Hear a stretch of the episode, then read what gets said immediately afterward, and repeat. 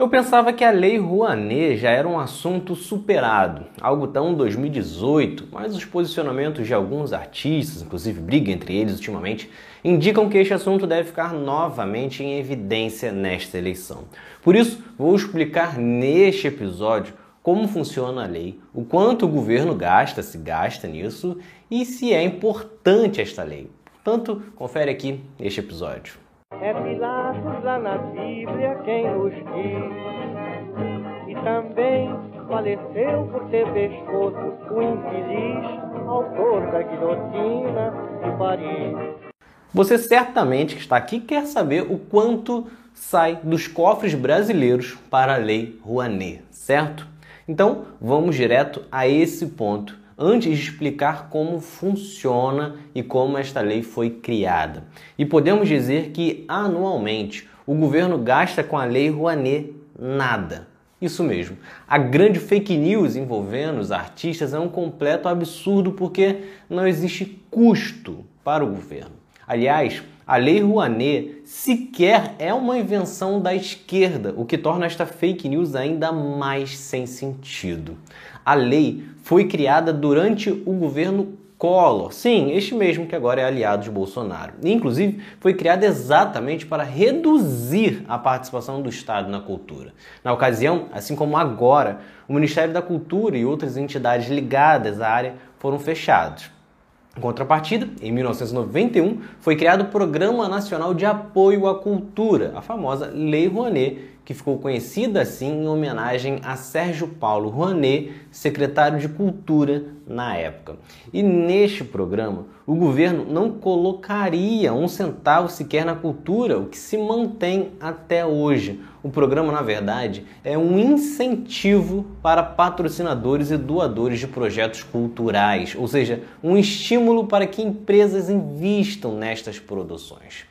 Portanto, as empresas patrocinam um filme, uma peça ou algo do tipo, e este valor é descontado na hora que for feito o imposto de renda. Porém, que fique claro, as empresas não podem destinar tudo que pagaria de imposto, existe um limite de 4%. Desta forma, se uma empresa pagaria um milhão de imposto, pode investir 40 mil em um projeto cultural e os outros 960 mil ainda seriam destinados para o pagamento de imposto de renda. E que fique claro também, esta não é a única forma de se obter isenções fiscais. Você também pode abater do imposto de renda se apoiar projetos esportivos, sociais, entre outros. Ou seja, se não existisse a Lei Rouanet, a empresa poderia destinar este mesmo valor para outras áreas e, portanto, não iria ser pago de imposto. Inclusive, a tarefa de buscar apoio também não é do governo. Os autores primeiro precisam elaborar o projeto e submeter à Secretaria de Cultura, que passa por avaliação se atende os requisitos necessários. As propostas podem envolver segmentos de diversas áreas da cultura, como espetáculos ou produtos de música, de teatro, dança, literatura, artes plásticas, gráficas, patrimônio cultural, como museus, de audiovisual, como programas de rádio, de TV, entre muitos outros. Inclusive, lá está detalhado como o dinheiro será investido, inclusive tendo limitações para cada parte do orçamento. Ou seja, não é possível, por exemplo, fazer um projeto em que todo o dinheiro levantado será usado para pagar um único artista, por exemplo. Se estiver tudo ok, o autor não recebe absolutamente nada. Ele tem apenas a permissão para procurar empresas ou pessoas interessadas em apoiar financeiramente o projeto. Agora, claro que a Lei Rouanet deve ser questionada, mas não pelos motivos que são usados nas fake news. Eu, particularmente, não sei como alterá-la para ser mais eficiente. Isso precisa de um estudo. Mas um dos problemas dela é que, como quem decide em qual projeto investir são as empresas, a lei acaba sendo mais eficiente para produções maiores, de nomes mais conhecidos. Afinal, logicamente, uma empresa de telefonia, por exemplo, vai preferir estar em um filme que vai ter um milhão de pessoas no cinema do que estar em uma peça em uma cidade pequena do interior. Inclusive, existe uma grande concentração de captação de recursos para projetos do Sudeste, por exemplo, com cerca de 80%. É preciso criar mecanismo de ser mais democrática, mas não porque os artistas do Sudeste ou os artistas mais famosos não mereçam, mas sim para ajudar que artistas menores também tenham seus projetos saindo do papel.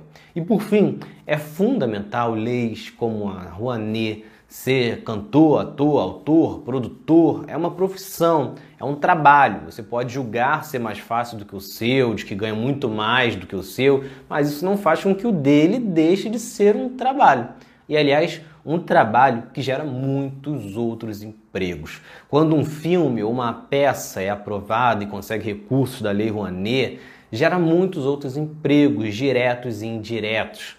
A gente trabalhando na produção, figurinista, maquiador, segurança, faxineiro, gente trabalhando na comunicação, publicidade, comercialização, entre muitos outros. Portanto, mais gente recebendo e que inclusive gera também mais pagamentos de impostos através de outros serviços realizados.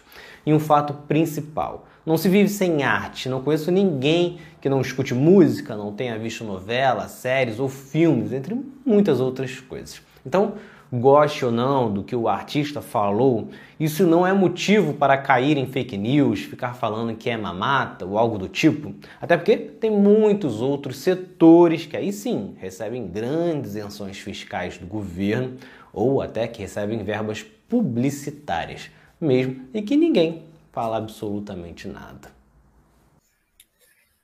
Então é isso. Se vocês gostaram, curtam, se inscrevam e assistam os próximos vídeos do outro lado da história. Valeu!